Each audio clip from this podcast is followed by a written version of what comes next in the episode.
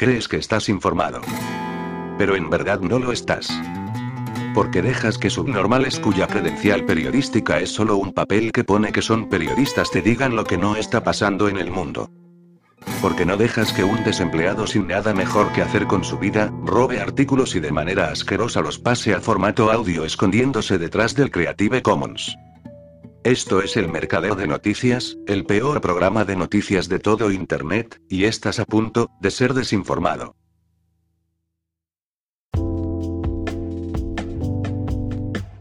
Emmanuel Macron, estuvo presente en las tribunas el domingo 18 de diciembre durante la final del Mundial 2022 de Qatar, en el Estadio Lusail, en la ciudad isla del Estado de Qatar.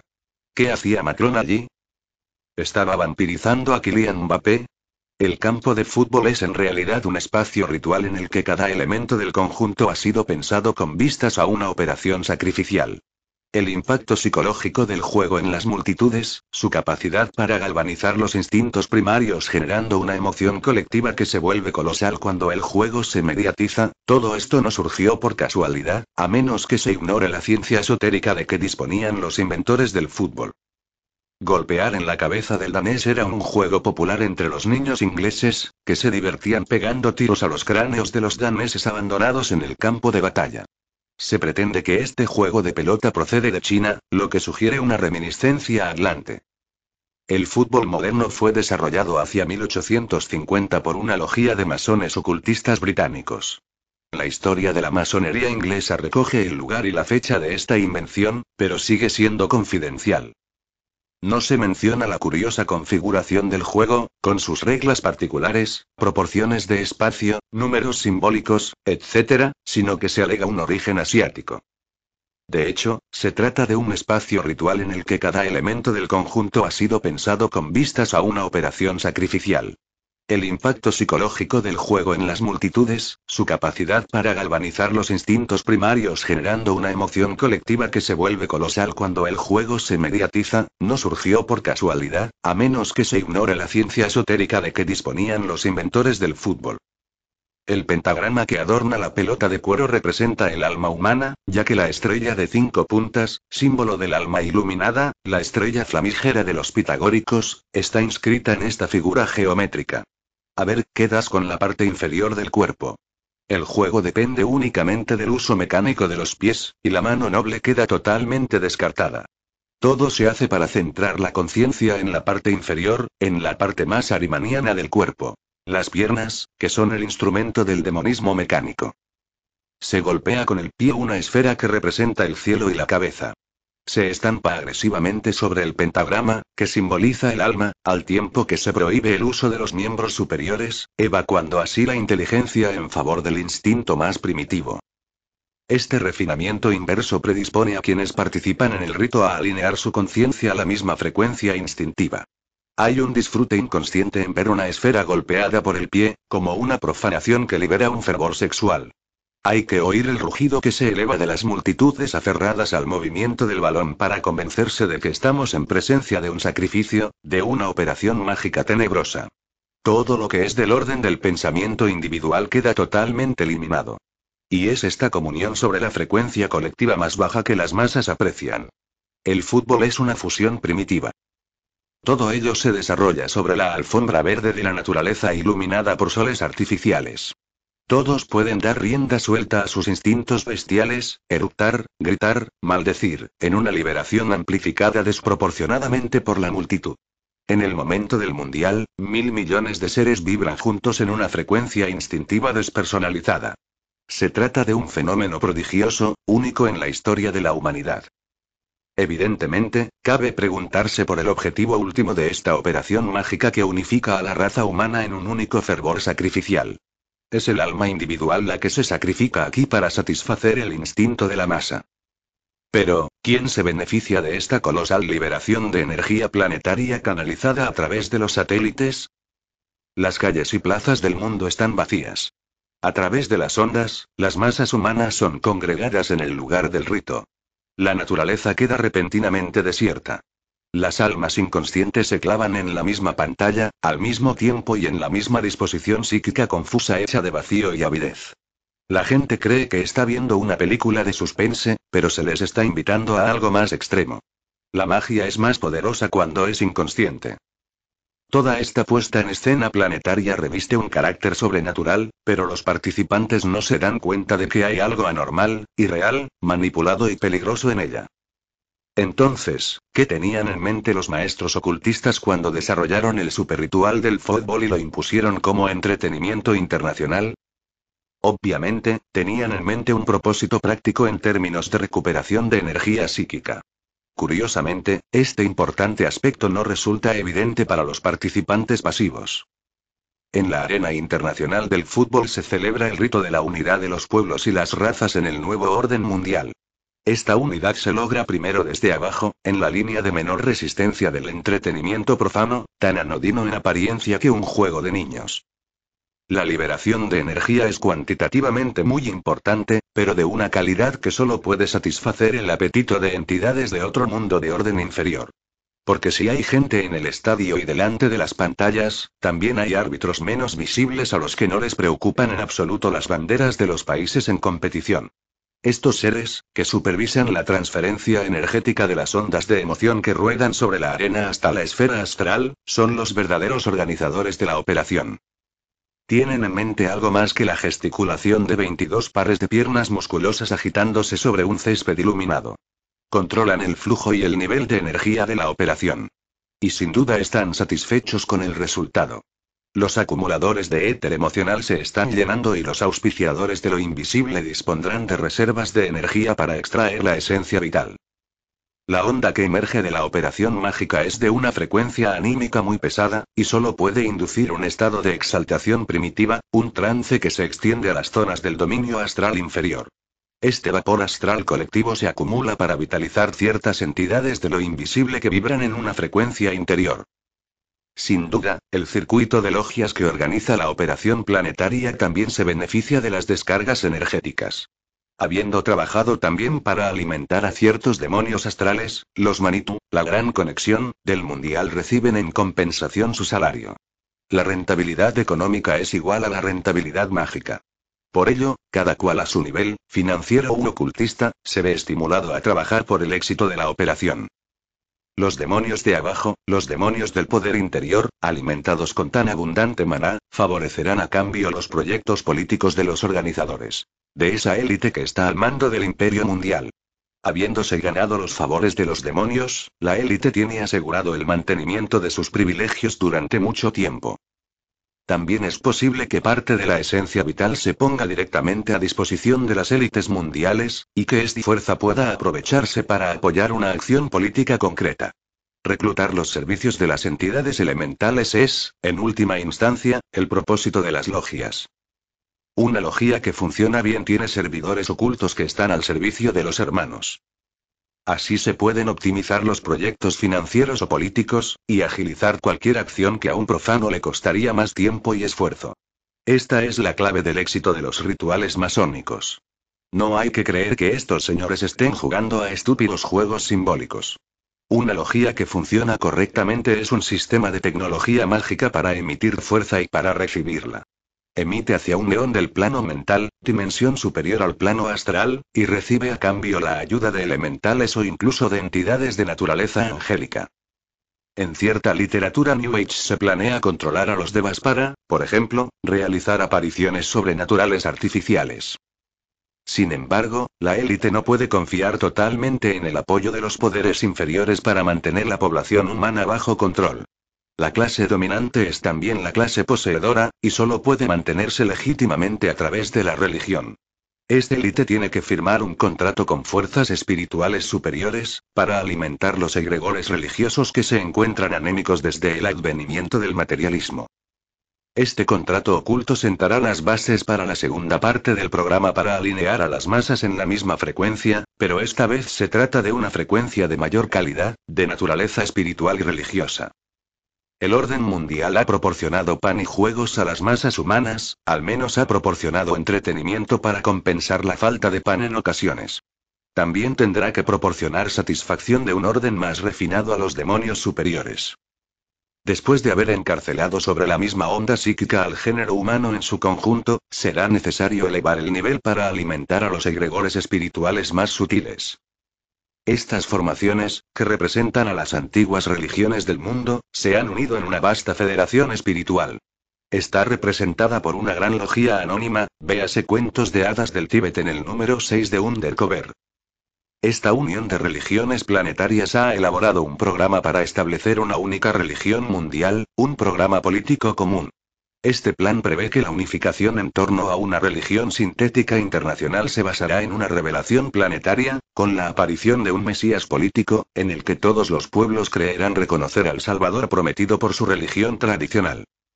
Este programa ha sido profetizado desde principios del siglo XX, y el gran movimiento ecuménico que une a todas las religiones es el resultado.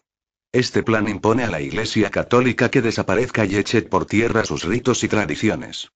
Durante medio siglo, la Iglesia se ha ocupado de gestionar su liquidación a causa de su transferencia a la nueva religión mundial. Por supuesto, seguirá habiendo un núcleo católico, pero ya se sabe que las facciones conservadoras están sometidas a la agenda globalista, aunque solo sea por razones financieras. El Opus Dei, por ejemplo, posee algunos de los satélites, lo que significa que la propaganda política mundial está controlada por la orden jesuita, de la que el Opus Dei es solo una de los muchos engañadores. Los jesuitas son los artífices del ecumenismo para restablecer un orden religioso y moral según las nuevas reglas del orden mundial. Las masas humanas ciertamente necesitan juegos y pan, pero también querrán una religión que les aporte esperanza y consuelo. Además, la élite debe basar su legitimidad política en una especie de derecho divino, como los antiguos reyes. Lo que se necesita es una nueva religión con una casta sacerdotal que pueda dar la unción sagrada al líder del orden mundial y a sus discípulos eminentes. Si hablamos de un nuevo orden mundial, ello implica una nueva forma religiosa, un compromiso entre la natural aspiración religiosa de las masas y su codicia material. La masonería ha expuesto su ideal de trascendencia secular. Hay que entender que se trata de la sacralización del Estado socialista planetario, pero que éste no puede existir sin su complemento sacerdotal. La Iglesia y el Estado siempre han sido las dos columnas del templo de la civilización. Esto se restablecerá en el orden mundial. Los egregores religiosos y los eones espirituales del más allá se han visto gravemente dañados por el materialismo, que los ha privado de la alimentación energética antaño asociada a los ritos tradicionales. Estos ritos mágicos, que eran tan provechosos, han caído en desuso a causa de la incredulidad y el ateísmo. La desafección por la fe tradicional llevó a los egregores religiosos a una crisis energética crítica. Tuvieron que reaccionar y organizarse para afrontar los nuevos tiempos.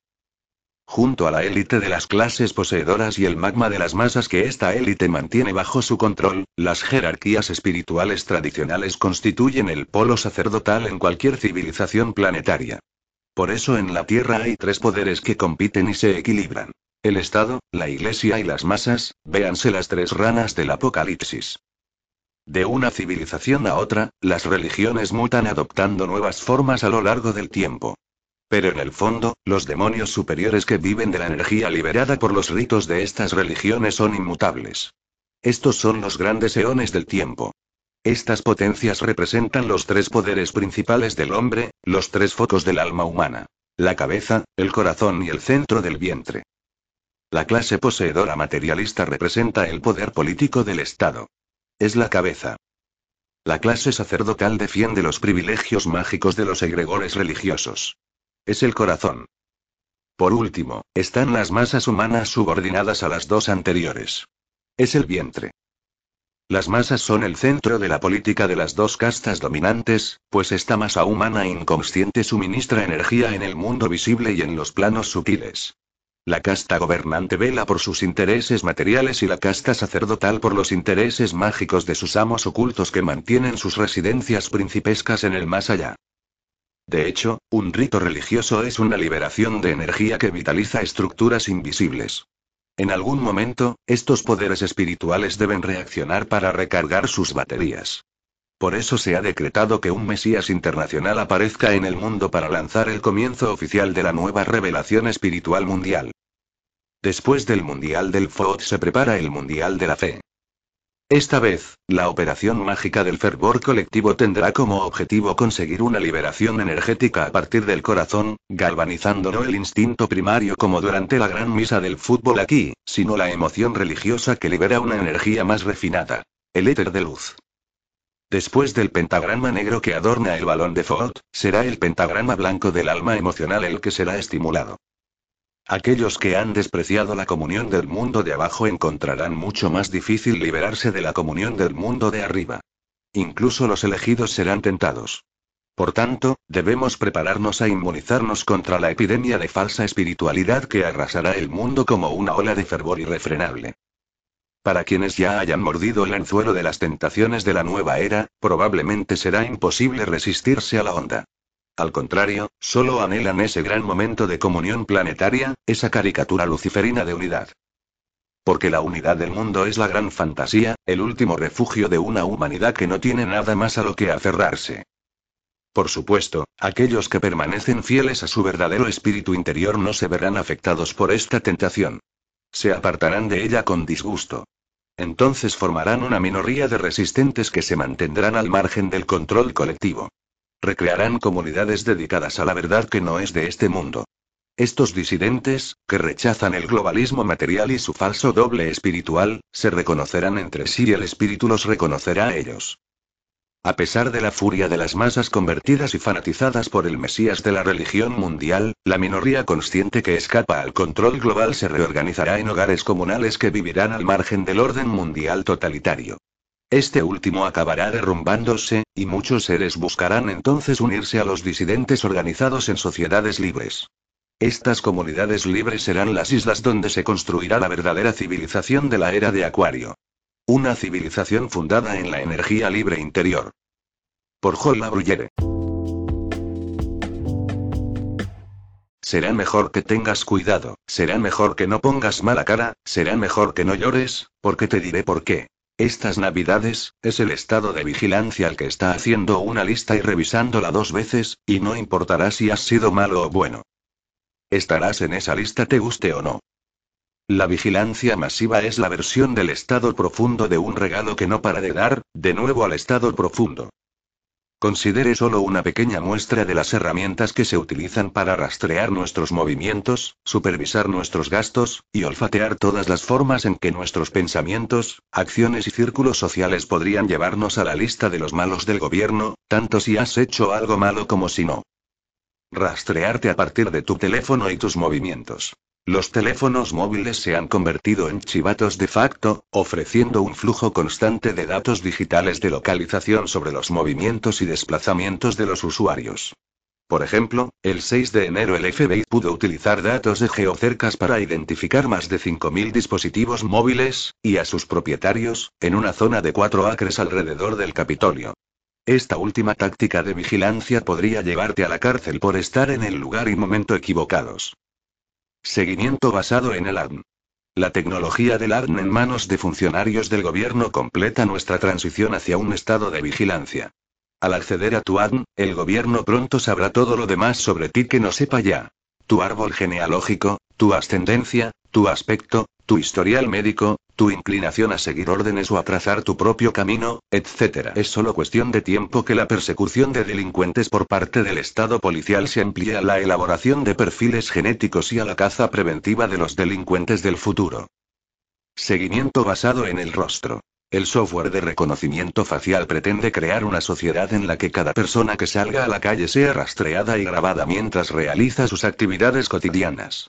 Junto con las cámaras de vigilancia que cubren todo el país, la tecnología de reconocimiento facial permite al gobierno y a sus socios corporativos identificar y seguir los movimientos de una persona en tiempo real. Del mismo modo, los programas biométricos, que se basan en identificadores únicos, huellas dactilares, iris, voz, se están convirtiendo en la norma para pasar las colas de seguridad, evitar las cerraduras digitales y acceder a teléfonos, ordenadores y edificios de oficinas. Los científicos también están desarrollando láseres capaces de identificar y vigilar a las personas a partir de sus latidos, su olor y su microbioma. Seguimiento basado en el comportamiento. Los rápidos avances en la vigilancia del comportamiento no solo están haciendo posible que las personas sean vigiladas y rastreadas en función de sus patrones de movimiento o comportamiento, incluido el reconocimiento de la marcha, la forma en que uno camina, sino que han dado lugar a industrias enteras que giran en torno a la predicción del comportamiento de uno en función de los datos y los patrones de vigilancia y también están dando forma a los comportamientos de poblaciones enteras. Seguimiento basado en tus gastos y actividades de consumo. La vigilancia de los consumidores, mediante la cual se rastrean sus actividades y datos en los ámbitos físico y en línea y se comparten con los anunciantes, se ha convertido en un gran negocio, una industria de 300 mil millones de dólares que cosecha sistemáticamente sus datos para obtener beneficios. Empresas como Target no solo llevan años rastreando y evaluando el comportamiento de sus clientes, sobre todo sus pautas de compra, sino que el grupo también ha financiado una importante vigilancia en ciudades de todo el país y ha desarrollado algoritmos de vigilancia del comportamiento que pueden determinar si los gestos de alguien se ajustan al perfil de un ladrón. Seguimiento basado en tus actividades públicas. Las empresas privadas, junto con los organismos policiales de todo el país, han creado una red de vigilancia que abarca todas las grandes ciudades con el fin de controlar sin fisuras a grandes grupos de personas, como en el caso de las protestas y concentraciones. También están llevando a cabo una amplia vigilancia en línea, en busca de cualquier indicio de grandes acontecimientos públicos, disturbios sociales, comunicaciones entre bandas e individuos con intenciones delictivas. Las empresas de defensa han estado a la vanguardia de este lucrativo mercado. Seguimiento basado en tus actividades en las redes sociales. Cada movimiento que haces, especialmente en las redes sociales, es monitorizado, analizado en busca de datos, procesado y tabulado con el fin de formar una imagen de quién eres, lo que te hace vibrar, y la mejor manera de controlarte cuando y si es necesario para ponerte a raya. Como informó The Intercept, el FBI, la CIA, la NSA y otras agencias gubernamentales están invirtiendo cada vez más en tecnologías de vigilancia corporativa que pueden explotar el discurso protegido por la Constitución en plataformas de medios sociales como Facebook, Twitter e Instagram con el fin de identificar a posibles extremistas y predecir quién podría participar en futuros actos de comportamiento antigubernamental. Rastrearte a través de tu red social. No contentos con espiar a los individuos a través de su actividad en línea, los organismos gubernamentales utilizan ahora la tecnología de vigilancia para rastrear la red social de uno, las personas con las que uno puede conectarse por teléfono, mensajes de texto, correo electrónico a través de mensajes sociales, con el fin de descubrir a posibles delincuentes. Esto crea una sociedad de culpabilidad por asociación en la que todos somos tan culpables como la persona más culpable de nuestra libreta de direcciones. Rastrearte por tu coche. Los lectores de matrículas son herramientas de vigilancia masiva que pueden fotografiar más de 1800 números de matrícula por minuto, almacenar el número de la matrícula y la fecha, hora y ubicación de la fotografía en una base de datos con capacidad de búsqueda, y luego compartir los datos con las fuerzas del orden, centros de fusión y empresas privadas para seguir los movimientos de las personas en sus coches. Con decenas de miles de estos lectores de matrículas ya en funcionamiento en todo el país, colocados en pasos elevados, coches de policía y en todos los sectores empresariales y barrios residenciales, permite a la policía rastrear sin problemas los vehículos y pasar las matrículas por las bases de datos de las fuerzas de seguridad. Ahora el gobierno quiere hacernos creer que no tenemos nada que temer de estos programas de espionaje masivo siempre que no hayamos hecho nada malo. No te lo creas. La definición de malo que da el gobierno es extraordinariamente amplia, y da lugar a la vigilancia sin orden judicial de personas inocentes y respetuosas de la ley a una escala asombrosa. Como dejo claro en mi libro Battlefield America. The War on the American People y en su equivalente ficticio de Eric Blair Diaries, la vigilancia, el acoso digital y la extracción de datos del pueblo estadounidense, armas de cumplimiento y control en manos del gobierno, no han hecho que Estados Unidos sea más seguro. Y desde luego no están ayudando a preservar nuestras libertades. De hecho, Estados Unidos nunca estará seguro mientras se permita al gobierno de Estados Unidos destruir la Constitución. Justo cuando los antiglobalistas no conseguían avanzar, un nuevo Salvador entró en la escena. Me encantaría creer en Musk, pero su papel es infundir nueva vida a los conservadores para que la sensata resistencia a la locura del nuevo judío no se derrumbe de repente. Divide y vencerás. Romanov, no es evidente, al menos para mí, que él sepa algo sobre nada, y yo diría lo mismo de Zuckerberg y Google Twins. Estas personas son meras tapaleras de alguien que realmente tiene todo el dinero. Elon Musk pareció salir literalmente de la nada y, sin embargo, de repente se convierte en el mayor fabricante de automóviles del mundo. Al mismo tiempo, Musk puso en marcha un agresivo programa para lanzar decenas de miles de satélites de comunicaciones, y luego lanzó SpaceX, la compañía privada de vuelos espaciales de Elon Musk, se convierte en fabricante de naves espaciales, planificando misiones a la Estación Espacial Internacional, nada menos. Entonces Musk compra Twitter por 44 mil millones de dólares. En los últimos 100 años, cualquiera que haya intentado crear una nueva empresa y marca automovilística se ha encontrado con el desastre, pero Musk aparentemente no experimentó ni un contratiempo con Tesla que de repente se ha convertido en una empresa favorita mundial. Esto a otros les habría llevado quizás 10 años de planificación y diseño, planificación de empresas y de la producción, creación de líneas de suministro, pruebas y certificación, y mucho más, pero con Tesla, todo esto ocurrió aparentemente de la noche a la mañana como por milagro. ¿Debemos creer que Elon Musk diseñó Tesla? No hay pruebas de que Musk tenga la capacidad de diseñar ni siquiera una varilla, y mucho menos un coche entero, así que cómo surgió todo y cuál fue la fuente de los miles de millones necesarios para completar el proyecto. Musk no participó en la creación de Tesla. Apareció al final, dueño de la empresa. Del mismo modo, el programa agresivo de satélites de comunicaciones que Elon Musk ha lanzado esto también requeriría muchos años de planificación y diseño, por no mencionar la construcción de las instalaciones de lanzamiento y la obtención de los miles de clientes de pago necesarios por no hablar de las autoridades supuestamente competentes. Esto requeriría de nuevo años y miles de millones de dólares de financiación, pero, al igual que el programa de vuelos espaciales de Bezos, este apareció de repente en plena floración, operativo, lanzado y listo para funcionar. ¿Quién planeó esto? Desde luego no fue Musk, así que ¿quién estaba detrás? ¿Y de dónde salió el dinero para todo esto? La Tesla de Musk nunca ha obtenido beneficios, así que ¿de dónde sacaría los miles de millones para un sistema de decenas de miles de satélites de comunicaciones? Nada como esto puede suceder sin una década o más de planificación intensiva y enormes inversiones, y obviamente nada de eso provino de Musk. La madre de Musk es judía.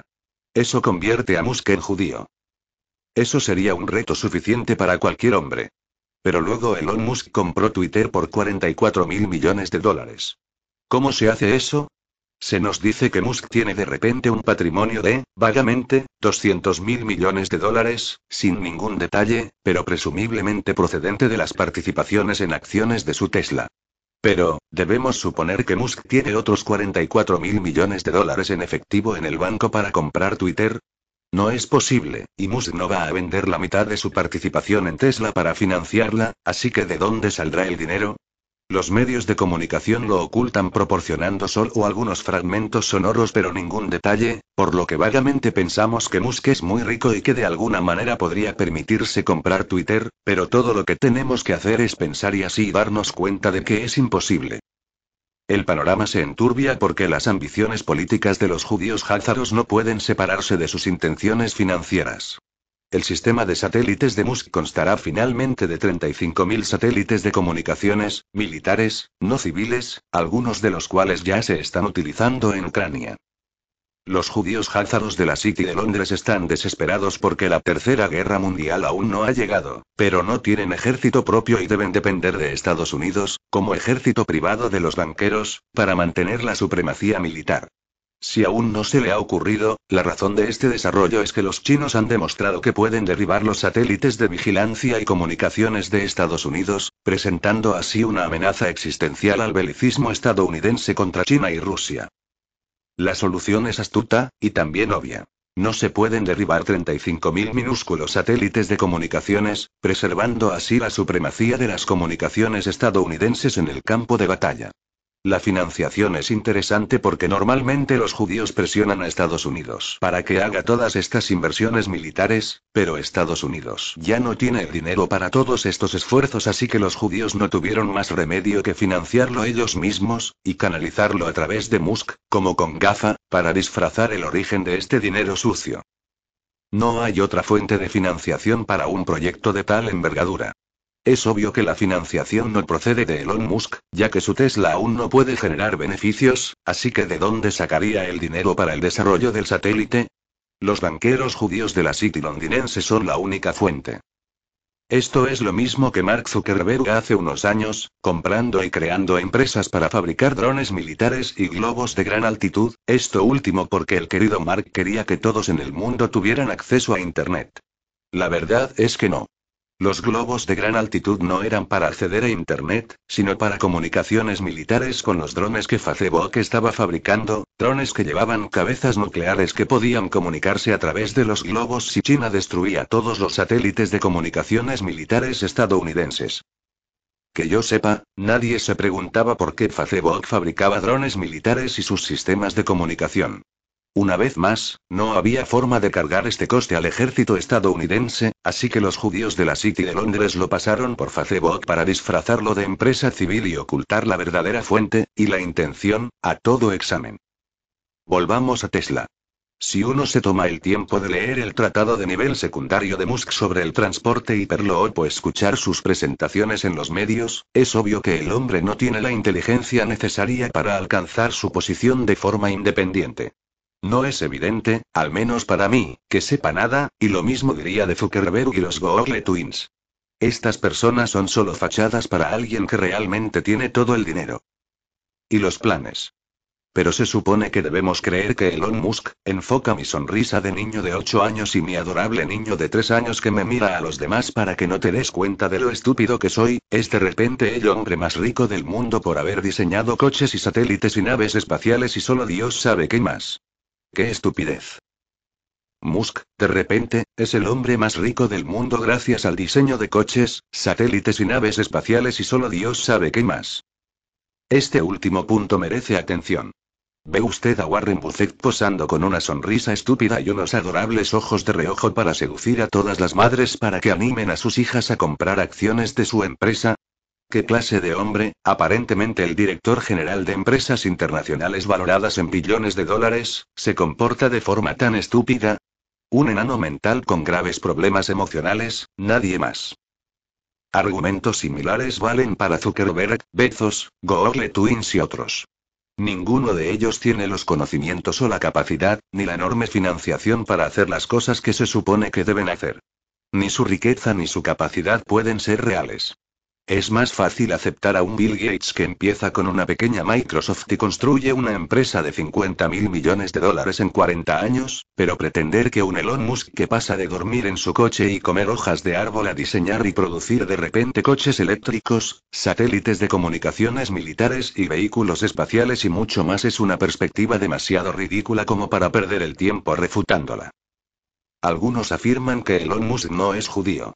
Elon, también conocido como Alon, es un nombre masculino hebreo que no aparecería en una lista de nombres gentiles. Musk asistió a escuelas judías en Sudáfrica. Su madre, Maye Ademan, es judía pero figura como canadiense, lo que difícilmente constituye un grupo étnico.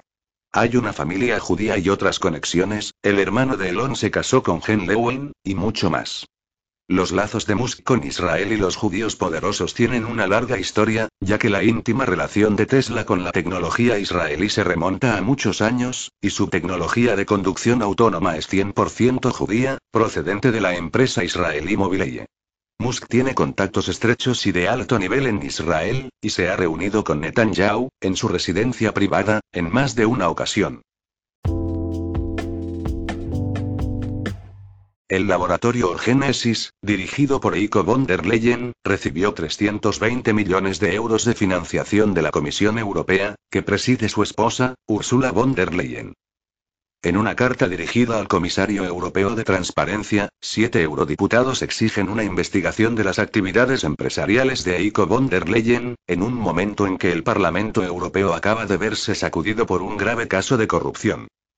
Estamos especialmente preocupados por las informaciones aparecidas en la prensa italiana y alemana sobre la actividad comercial en países de la UE de Orgenesis Incorporated, una empresa estadounidense que emplea al señor Eiko von der Leyen, esposo de la presidenta de la Comisión Europea, dice el escrito.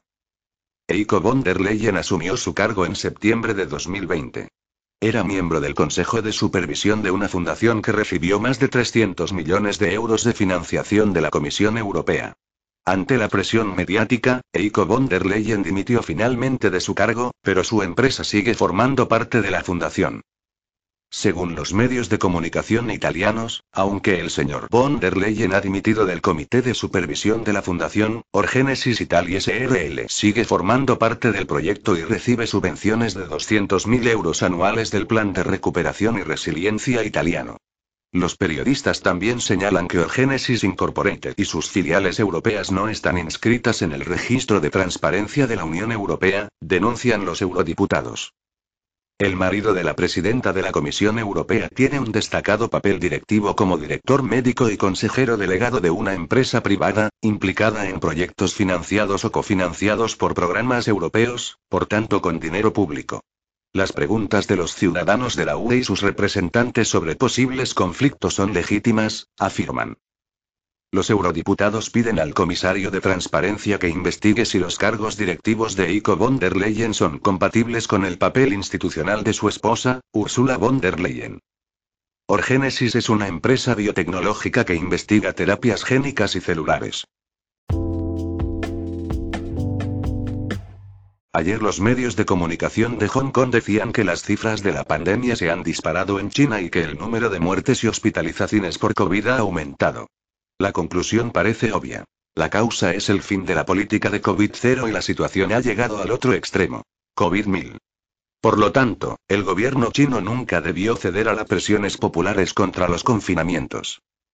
Si de los medios convencionales pasamos a las declaraciones oficiales, ayer el gobierno chino anunció la muerte de dos pacientes en Pekín, que son los únicos hasta ahora desde que se levantaron las restricciones sanitarias el 7 de diciembre. ¿A quién debemos hacer caso? Tratándose de China, la prensa seria no puede hacer caso de las declaraciones oficiales y recurre a buscar testigos, expertos de ocasión y, finalmente, a hurgar en las redes sociales. Las cifras oficiales no cuentan toda la historia, afirma Leon Yoenam, experto en enfermedades infecciosas de Singapur. Las crónicas occidentales dibujan un mapa idéntico al del inicio de la pandemia en Wuhan. Vuelven las variantes, las curvas, los contagios, las olas, las funerarias colapsadas y los crematorios a pleno rendimiento las 24 horas del día. Paradójicamente los reportajes periodísticos aseguran que en China se está produciendo ahora lo contrario que en países como España. Aquí las residencias de ancianos fueron abandonadas durante los confinamientos, mientras que China los ha mantenido atendidos y es ahora cuando los abandonancia. Uno de los principales expertos del país, Wu Zhou, ha advertido de China se enfrenta ahora a la primera de las tres oleadas de COVID previstas para este invierno. Sus cábalas son que la actual ola durará hasta mediados de enero y afectará principalmente a las ciudades. La segunda llegará en febrero y se deberá a los viajes relacionados con las vacaciones del Año Nuevo Lunar, 22 de enero. El tercer pico se producirá entre finales de febrero y mediados de marzo, cuando las personas infectadas durante las vacaciones vuelvan a sus lugares de trabajo. La explicación es peregrina más no poder y contradice las prácticas impuestas en la mayor parte de los países del mundo durante la pandemia. Como consecuencia de los confinamientos, los chinos no han adquirido inmunidad natural a los coronavirus, es decir, el gobierno se equivocó. En Pekín siempre se equivocan, aunque hagan lo mismo que los demás países del mundo. Lo que debieron hacer es lo mismo que la denostada Suecia. No confinar, dejar que el virus circule y que la gente se contagie. Como consecuencia del fin de los confinamientos, las previsiones de los expertos son apocalípticas. 1,5 millones de chinos pueden morir en los próximos meses. Estas previsiones son como todas las de la pandemia. Rematadamente estúpidas. Durante tres años de pandemia y confinamientos, China solo ha atribuido 5.237 muertes al COVID, una cifra realmente insignificante. Es ridículo que en unos pocos meses haya un millón y medio de muertos. La única conclusión pertinente es que 5.237 muertos en tres años, es decir, 1.745 anuales para una población total de 1.500 millones de personas, no justifican el confinamiento de ninguna ciudad ni ningún barrio. En otras palabras, en China no ha habido COVID.